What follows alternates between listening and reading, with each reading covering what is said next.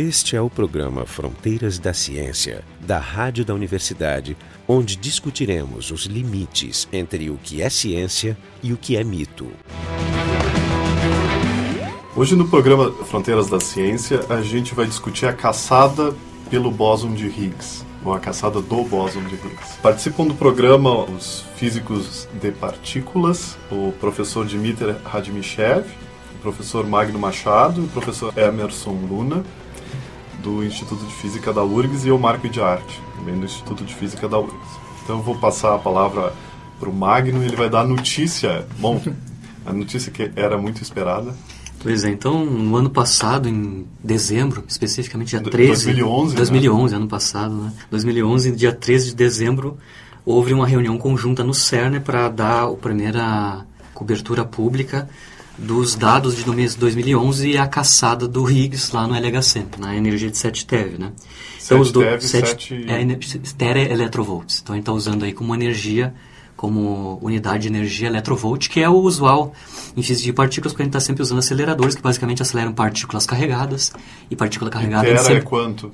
10 na 12, 12 né? 12, 10 na 12, 12 electrovolts. Então, a gente está usando aceleradores e a gente acelera partículas carregadas que têm cargas, é, números inteiros aí da, da carga do elétron, então sujeito à diferença de potenciais que são em, em volt. Então, é natural usar a energia em electrovolt, que seria a energia cinética de uma partícula que tem carga E, a carga do elétron, sujeito a uma diferença de potencial de 1 volt, né?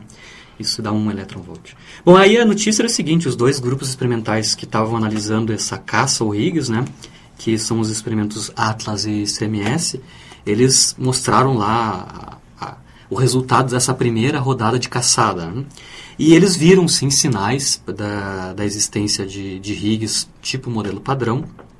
Depois o pessoal vai, vai falar que pode existir Higgs não modelo padrão, né? mas por enquanto o pessoal está castando modelo padrão, o Higgs proposto pelo modelo padrão, massa e as características nesse modelo padrão. Bom, aí, aí, o sinal foi claro, uh, só que a massa é, ainda é pequena comparado com o que eles estavam esperando, né? Do, do onde deveria se olhar. A preferência no experimento do, da, os picos observados são entre 116 e 116 e 130, máximo 130, 127 GeV para a massa esperada do, do bóson de Higgs. Isso, né? em massa de próton? Quando... Bom, a massa de repouso do próton é da ordem de um, de um GeV, um pouquinho então menos é que um GeV. cento e poucas cento e vezes a massa de um, de um próton. Exatamente. O, os dados do ATA são mais precisos, eles usam os canais que são bem precisos com relação à massa invariante do, do processo, né? E o, e o CMS fez uma análise mais combinada de vários tipos de processo produzindo um certo estado final lá com essa massa invariante. Mas a ideia é que eles já têm um, é, o sinal tem, já tem uma significância estatística, mas ainda não, não tem o status de descoberta. Então, para descoberta, eles necessitariam... Quer dizer, é uma evidência... É uma mais, evidência forte. Mas, é, para ter segurança, eles têm que fazer muito que mais testes. Muito mais testes, você tem que ter um, um número maior, né, maior estatística, de maneira que você chegue na, no que eles chamam de nível de confiança de 5 sigma. Por enquanto, eles têm... Uh, os dados que mostraram no ano passado era 3 sigma de nível de confiança. Eu sei que agora eles já estão chegaram a 4.3 sigma. E uh, o pessoal está otimista no CERN, que eles dizem que noticiam que até o final do ano, nessa nova rodagem né, do, do aparelho, até o final do ano eles vão conseguir estatística suficiente até para cruzar o 5 sigma. Então, Magno, hum. tu acha, tu acha o bóson de Higgs já está batido o martelo? Pelo menos o, o, Higgs com essa massa e com essas características, eles têm muito, muita esperança, ou seja, o pessoal está bem otimista que nessa região de massa existe provavelmente um Higgs é, produzindo esses, esses, é, esses eventos, né? Porque a, a, a como é que é que eles determinam experimentalmente que tem um sinal de Higgs e na verdade eles procuram por um excesso de eventos numa certa região de massa. Então eles têm, claro, uma técnica Monte Carlo que reproduz todos os eventos possíveis com essa mesma característica, ou seja, uh, eventos com essa massa, gerados com essa massa e com uma certa característica. E se tem excesso, eles simulam todos os processos que podem ser gerados por processos do, do modelo padrão que não envolvem Higgs, e o que sobrar é devido ao Higgs. Aí o pessoal checa se esse sinal a mais está é, tá dentro de uma configuração possível para uma radiação de Higgs. E o pessoal está otimista que sim. É, ah, tá. então, por que, que é uma caçada? Vou pedir para o Dmitry explicar um pouquinho por que, que isso é, um, é uma Bom, caçada. É, Na realidade, eu estava agora mesmo me lembrando Isaac Newton, né? Ele é, ele, nosso amigo aqui. Nosso amigo conhecido. Todos nós físicos né, conhecidos. e ele uma vez tinha dito, foi, foi perguntado como é que ele conseguiu fazer tantas descobertas importantes e ele resumiu dizendo que ele estava apoiado em ombros de gigantes, né? Ou seja, no fundo é o, o processo não sai do nada. Isso tem todo um, toda uma trajetória histórica, né? Então, se a gente for ver o porquê da, dessa caçada, onde que ela começa, começa realmente há muito tempo atrás, né? Quando, quando se compreendeu a melhor teoria de campos que se tinha na época. O que, que é uma teoria de campos? Uma teoria onde você... Por, eu vou dar um exemplo, né? o eletromagnetismo, né? uma carga elétrica que todo estudante de ensino médio conhece, gera um campo elétrico e existem forças associadas a esse campo. Né? Bom, mas no, no eletromagnetismo tem a propriedade de que uh, diferenças de potencial produzem correntes elétricas, né? Então, eu costumo dizer, e isso não, às vezes até não é muito enfatizado né, no ensino médio, que uh, o potencial em si não tem uma grandeza absoluta, né? Então, você, isso quer dizer, onde você diz que é o zero da tua escala, uh, é, é, indiferente. Então, na realidade, ele é invariante, né, como se diz, a, a, a, escolha desse ponto. Né? Então, tem um nome técnico aí de invariância de calibre que o eletromagnetismo tem que ter justamente porque os, o potencial tem essa liberdade de escolha. Né? Então, por que, que eu estou fazendo referência a isso? Porque está intimamente ligado a, a um outro aspecto do eletromagnetismo. Quando, quando foi feita a descoberta da mecânica quântica e mais tarde a versão quântica do eletromagnetismo, eh, se descobriu que na realidade uma onda eletromagnética é composta por fótons, que são as São partículas. Partículas, né? então tem Essa é a visão moderna do eletromagnetismo. Do eletromagnetismo. Antes você achava que era uma onda contínua no espaço, né? Eram variações de, de campos. Isso em todos os pontos do espaço e tem essa nova visão que, que seriam, seriam partículas. Partículas e tem é, inúmeros experimentos é, que são estudados de interação de radiação com a matéria que, que demonstram a, interação de partícula com partícula. Né? Mas se você leva isso seriamente, que tu tem que reconciliar essa propriedade fundamental de invariância de calibre, ou seja, a escolha livre que eu tenho do, do valor, valor, do potencial. do valor do potencial, com o fato da, do fóton não ter massa, ou melhor, ter massa, se a gente inclui uma massa, a gente vê que se o fóton tivesse massa, essa propriedade seria perdida, né? Então é uma, uma, é uma demonstração ao contrário. O fato de, do fóton não ter massa é uma decorrência do fato da teoria ter essa, essa liberdade de escolha do zero do potencial. Né? Então isso é uma coisa boa, né? Isso é uma coisa que, que as, pró as próximas teorias que foram sendo construídas a seguir acabaram incorporando. E aí a gente chega... Quer dizer, as, o que elas incorporam é que se tem massa, não tem invariância de calibre. Exato. Não, a ideia da invariância de calibre, né? Então, é, então, na realidade, no século XX, aí foi o século da, de descobertas de forças microscópicas, e aí esse assunto do Higgs está ligado às forças nucleares, basicamente, né? Então, no século XX se descobriu duas forças nucleares, a forte e a fraca. Nomes esquisitos para é, forças. Né? Para forças. É, então, na realidade, para resumir o que, que elas, como é que elas funcionam, né? a força nuclear forte responsável pela, pela, pela ligação dos prótons e nêutrons dentro do núcleo, enquanto que a fraca está ligada a muitos tipos de decaimento, em particular o decaimento beta, né? bastante conhecido. Né? Então, é, ambas essas essas forças foram possíveis serem descritas por teorias que eram invariantes de calibre, né? Só que tem um problema, né? Um problema que se a gente acredita mesmo que a teoria quântica é a descrição correta, microscópica, a teoria quântica diz assim que a, que a força entre qualquer partícula é, é, dada por a troca de uma outra partícula, né? E como a força nuclear fraca, né, que é a que a gente vai discutir mais em detalhe, é de curtíssimo alcance, isso significa o quê? Significa que essa, essa partícula trocada, esse mediador, tem que, tem que carregar massa que, o que é diferente do fóton. O fóton é de longo dizer, alcance. A massa tem a ver com o tempo de vida dela? Alguma Aproximadamente assim? isso, né? Então, e o alcance da interação. Né? Então, por exemplo, o fóton tem alcance infinito, e a gente sabe que pela, pela lei de Coulomb né, vai até infinito, porque ele não tem massa. Né? A presença de massa limita o alcance que, esse, que essa interação pode se propagar. Né? Então, esse, agora a gente está diante de um problema. Né? As experiências mostravam então que a interação fraca era de muito curto alcance, a ponto do Fermi de, definir uma, uma primeira teoria, que é chamada de teoria uh, de contato, né, em que, na realidade, a, a reação eletrofraca se dava praticamente sem, sem com superposição total das partículas. Né.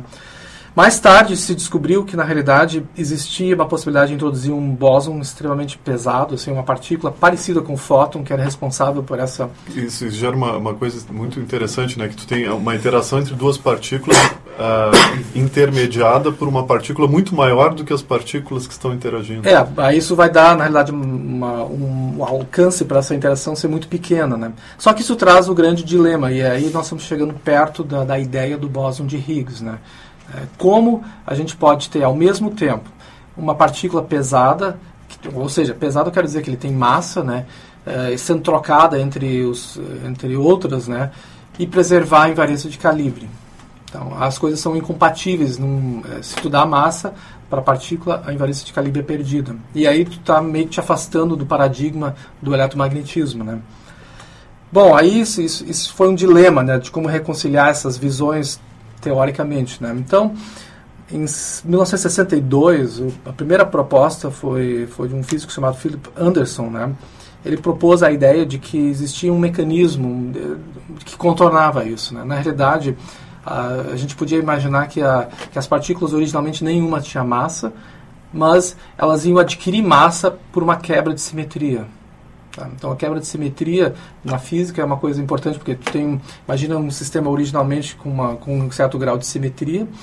Quando ele sofre a quebra de simetria, aparece a diversidade. Né? Então, é, então, na realidade, o Philip Anderson foi o primeiro, em 62, e mais tarde, seis físicos, em três grupos diferentes, né, em 64, né, é, propuseram é, esse mecanismo com mais detalhe. Né? E um deles foi o Peter Higgs, Tá? Então aí vem o nome, nome do bóson de Higgs é, é, batizado em termos dele, né? E em 66 o Higgs fez mais estudos, estendeu isso para estudar outras propriedades do, dessa teoria, né? E finalmente, por que, que ganha grande sucesso? É que esse mecanismo então permite tu gerar massa, tá? através de um processo de quebra de simetria. É uma coisa bastante técnica, mas... Isso, Não, mas a quebra de simetria é uma ideia interessante, porque, por exemplo, eu acho que o ouvinte pode ver uma, uma, uma explicação bem simples por que tem que existir, porque, por exemplo, se o universo fosse completamente simétrico, depois do Big Bang a gente não teria galáxias, não teria nenhum, nenhum, tipo de, de, de átomo nem molécula. Seria uma grande geleia cósmica. Então a ideia assim é como é que a massa vem. Então na realidade a ideia é que vamos, vamos pensar uma um, fazer uma imagem assim, ocorreu o Big Bang, né? Logo em seguida do Big Bang esse campo que é chamado campo de Higgs preenche todo o universo, ele condensou. Tá? Ele condensou no seu estado de mais baixa energia e todas as demais partículas que existem interagem com esse campo de Higgs. É como a gente pode fazer uma imagem de uma de uma, uma piscina onde tem um nadador, tem mais de um nadador nadando para essa piscina. Então cada um vai interagir de maneira diferente, vai ter inércias maiores ou menores né, para atravessar essa essa piscina, né? Então essa maneira como as partículas mergulhadas no campo de Higgs interagem com o campo é o que a gente chama de massa. Tá? Se você conseguisse de alguma maneira drenar o universo do Higgs, todas as partículas sairiam voando à velocidade da luz. Viriam, virariam fótons, é, alguma coisa assim. Tipo fótons. Né? Então, o que, que o LHC quer fazer, já que é um campo eh, estático, vamos dizer assim, uh, e, e, contínuo em todo uh, todo o espaço, ele quer colidir prótons com bastante energia e criar uma ondulação nesse campo de fundo. Só que essa ondulação ela não vai durar muito tempo, ela vai, ela, ela vai decair. E o problema é que ela decai em partículas parecidas com aquela da colisão original do próton. Né? Por isso que vira uma caçada. Né? Então tu está misturado efeitos que são puramente da colisão do, dos, dos, dois prótons e produção de outras partículas com essa ondulação no fundo do campo de Higgs. Né? E uh, tu tinha falado em algum momento que que não se sabia a que massa era, né? E isso também, uh, qual é a massa certa? Não existe uma previsão teórica do valor dessa massa. É, porque... E isso faz a experiência ficar mais complicada, porque... Exatamente. Não, é, não sei, não, que o Emerson queria... Por que, que fica mais complicada a, a, a experiência se tu não sabe a massa que tu está procurando? Não, não, na verdade eu queria só complementar coisas tá. que o, o Dimitri e o Magno falaram senão não vai sobrar nada para mim é. para eu falar. Não, por sinal, por sinal eu, tenho que fazer eu tenho que fazer a propaganda, dizer que esse é o programa Fronteiras da Ciência. A gente está discutindo a caçada do bóson de Higgs e o nosso o site é o www.front... Não, isso? Não, é frontedaciencia.urgs.br, nunca sei, mas depois edita. Não, mas o que, que tu ia complementar? Não, não, não. Antes de, de sim, responder sim, sim. a pergunta, para eu poder falar um pouco. Brincadeira, Magno. Uh, só complementando que... Uh, primeiro, uh, realçando o conceito de massa tá, para partículas. Porque como o Dimitri falou, se não houvesse massa, se as partículas tivessem massa, o universo seria um caldo cheio de partículas com velocidade da luz indo para lá e para cá. Radiação pura, basicamente. Seria radiação pura. Seria uma beleza. Né? Então, as partículas é sem massa, assim. elas não poderiam interagir umas com as outras. Então, você não teria, por exemplo, formação de moléculas. Sim. Elas não poderiam se ligar. Sim. E se você não tem formação de moléculas, você não tem formação de planetas, de estrelas, nem de vida. Então a massa, nesse sentido, é um, é um conceito fundamental ah, para a nossa já, existência. Me lembrei, uma, me lembrei uma coisa que também me chama a atenção, porque uh, uh, se diz que eu, eu, eu, não sou especialista da área, então, apesar de ser físico, eu olho muito, de muito distante tudo isso. E aí, por exemplo, se fala assim, então, o, o, o, o Higgs o, dá, dá a matéria, dá, dá a massa, desculpa, para as outras partículas. Mas ele mesmo tem massa. De onde vem a massa dele? Bom, a, a questão da massa dele é uma tem pergunta a ver... que faz sentido. Não, tem, tem sentido sim. Aí eu vou então aproveitar o gancho do hum. Dimitri, que falou de eletromagnetismo, para falar uma coisa que é justamente o que os físicos chamam de simetria eletrofraca. Então, qualquer físico que trabalha com Higgs essa palavra simetria eletrofraca ele fala pelo menos umas 100 vezes por dia, tá certo? E mais Mas aqui nesse programa só se é fala se se explica. Aí tem que explicar. Então, vamos lá. E mais importante do que a simetria eletrofraca é a quebra da simetria eletrofraca, tá? Então, como você mesmo disse, uh, nós somos filhos de uma quebra de simetria. Então, mais importante que as simetrias na física, as quebras são, tá? Uh, então, no esquema... Bom, primeiro... Uh, em algum momento a gente vai falar do modelo padrão, o que, que é, o que, que pretende ser o modelo padrão. Mas no modelo padrão, uh, primeiro, temos, nós conhecemos hoje quatro interações na natureza: a gravitacional, a eletromagnética, a fraca e a forte, já introduzidas pelo Magno e pelo Dimitri. Uh, existe um esquema em que você consegue unificar a interação eletromagnética com a interação fraca. O esquema é um formalismo uh, científico. É um formalismo que, científico. Matemático que diz como as coisas estão ligadas. Como você pode eh, inscrever essas duas interações e enxergá-las como uma só. Essa nova interação é chamada interação eletrofraca. Sim, Só parecido, esquema, parecido com que, que, porque em um certo momento o, eletromagnetismo, é, eletricidade, a eletricidade e o magnetismo eram considerados, até no segundo grau, ainda eram consideradas coisas diferentes, mas Exatamente. na verdade, depois, no século XIX, se viu que eram a mesma, sim, sim. Do, do, duas faces da mesma o Maxwell seria a teoria unificada do eletromagnetismo. É, é, justamente, justamente nesse sentido. Só que no esquema que nós conhecemos hoje, de teoria quântica de campos, para você é, unificar o eletromagnetismo e a interação fraca, as partículas. Bom, primeiro, para toda interação, para todo campo, tem relacionado uma partícula. Então, o campo eletromagnético está relacionado ao fóton. Tá? Então, o, o fóton seria o quanta, seria o, a partícula de troca responsável para que corpos carregados sofram interação.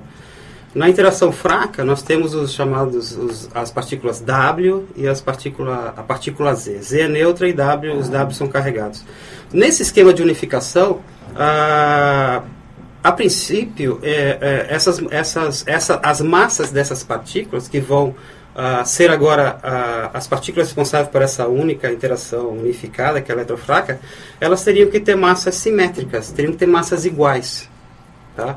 Mais especificamente teriam que ser massas nulas. Só que experimentalmente a gente vê que o fóton não tem massa, mas o W, os Ws e os Zs têm massa. E uma massa que não é tão pequena. Bom, e aí? E aí que ah, é isso que se chama quebra da simetria eletrofraca. É, seria a quebra da simetria eletrofraca das massas. De cara você já vê que essa quebra, é, há essa quebra que as massas não são iguais. Tá ok? Bom, e aí? Uh, e aí que na linguagem dos físicos uh, você precisa de alguma coisa para uh, quebrar essa simetria e alguma coisa que oculta essa simetria. Então o Higgs é justamente o cara que faz isso daí. Tá? Então, na linguagem dos físicos, a simetria está oculta através da introdução de um bóson chamado bóson de Higgs. Então, ele é o grande responsável pela quebra da acredita-se que ele seja o grande responsável pela quebra dessa simetria e da geração das massas dos Ws e dos Zs. Mas mais importante, a princípio ele seria uh, o responsável pela, pela geração de massas de todas as partículas existentes, tá? Porque ele não se acopla só com essas partículas. Ele de alguma maneira interage com todas as partículas que hoje nós acreditamos ter massa. Sim. Incluindo o fóton, né?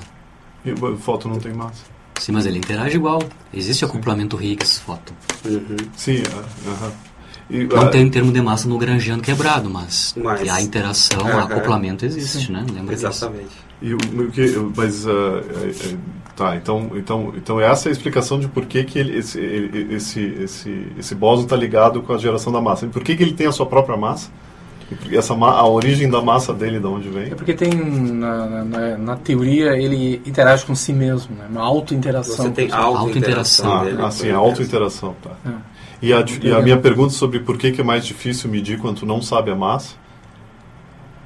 Uh, em princípio, eu acho que não seria mais difícil medir. O que acontece é que você tem, digamos, uh, vários candidatos ao que aconteceria se o Higgs existisse. Você, ou seja, você tem vários processos que você pode olhar para tentar inferir a existência do Higgs ou não. Tá? Uh, e dependendo da massa do Higgs, esses processos eles vão acontecer numa certa região de energia ou não? Ah, tá. Então, para eu ajustar a energia do, do, do, meu, do meu colisor lá, eu tenho que saber mais ou menos o que eu estou procurando. Você tem que saber mais ou menos, exatamente. Ou pelo menos ter uma ideia é, do, da ordem de grandeza das, da massa do, do bóson, né, do Higgs. Sim. E, e o, como é que foi a história dessa busca uh, até agora, assim? Uh, é, bom, na, na, realidade, quando foi proposto originalmente a teoria, né, quer dizer, começou com Higgs, né, naqueles artigos de 60, foi quando isso? 64, 64. 64.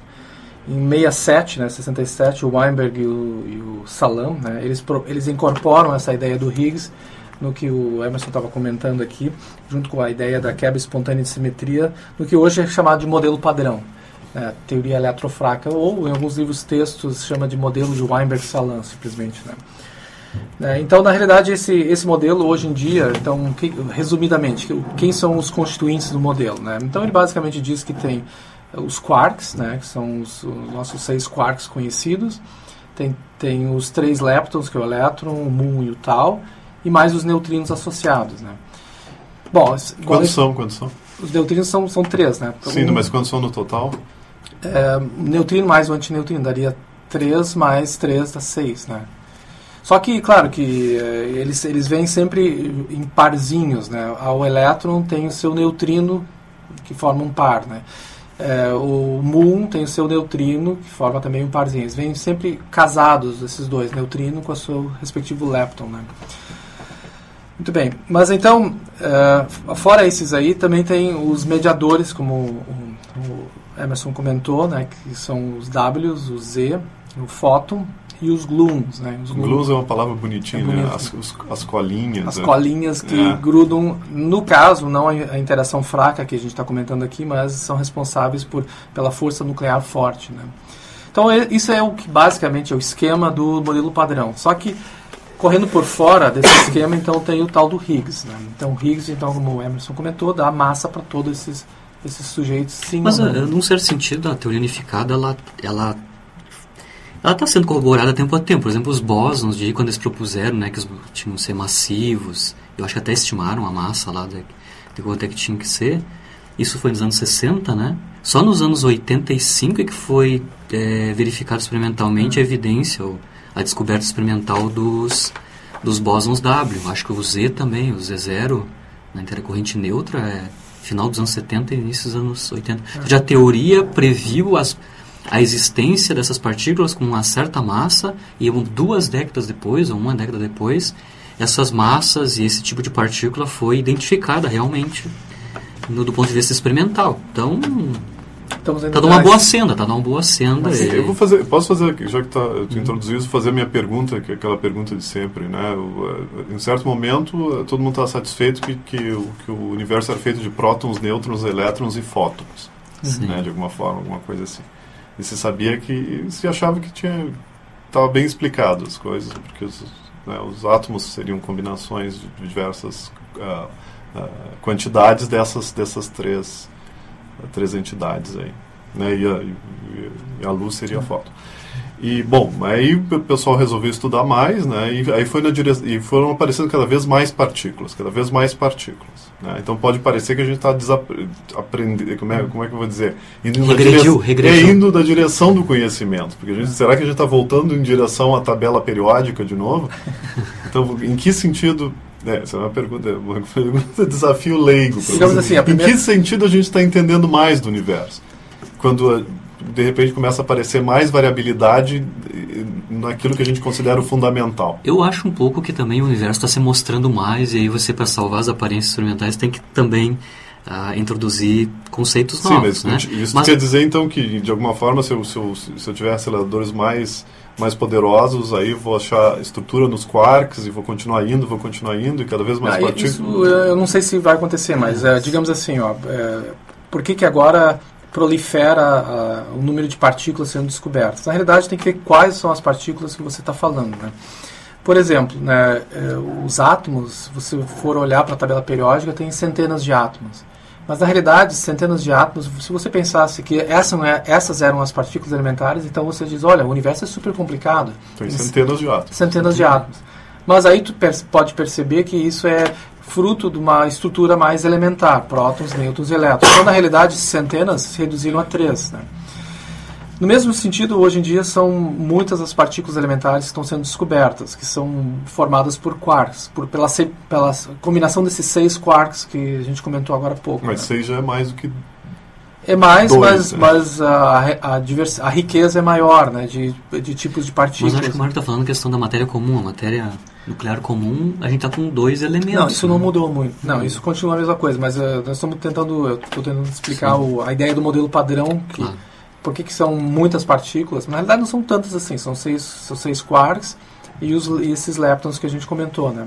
Só que é isso, você olha para. Hoje em dia é editado a tal da tabela de partículas elementares. Ah, é, é, tem É, um nome isso. Tem um nome, Particle é Data Particle Data Group. Né? Todos os anos está sendo atualizado. Então tem, eu acho que tem em torno de quase duas mil páginas. de- de- Por quê? Porque, na realidade, bom, tem uma parte que é teoria, revisão do, do, do, do- do que é standard e, e o top de, de pesquisa, mas também tem páginas e páginas e páginas de mesons e baryons, que são tipos de partículas que aparecem eh, intera- pela interação da força nuclear forte. E elas são constituídas por quarks. Então, todas essas possíveis combinações de quarks geram partículas diferentes, que é uma forma de testar se a ideia da, do- dos quarks está correta, né? É ver se essas combinações geram partículas no espectro que você observa. Ah, tá. Então, no fundo, a gente pode dizer que os quarks são os fundamentais quarks são e os a tabela periódica virou essas outras É, quantidades de partículas. partículas que Exatamente. vocês estão É testando. uma nova, vamos dizer assim, uma nova tabela periódica do, do século XXI. Né? É o Particle Data Group. Ah, é, ah, tá. São as partículas fundamentais. É, então tudo é construído a partir desse- desses blocos elementares básicos. Ok, não, não é um ou dois, né, como seria de pensar elementaridade, mas são seis. Né? Mas em princípio, o que é bacana é que todas essas combinações, você agora recentemente, né, vou pegar um exemplo em 2003, uma combinação ines- quer dizer, prevista teoricamente de um quark do tipo S com um quark do tipo eh, C foi descoberta, né?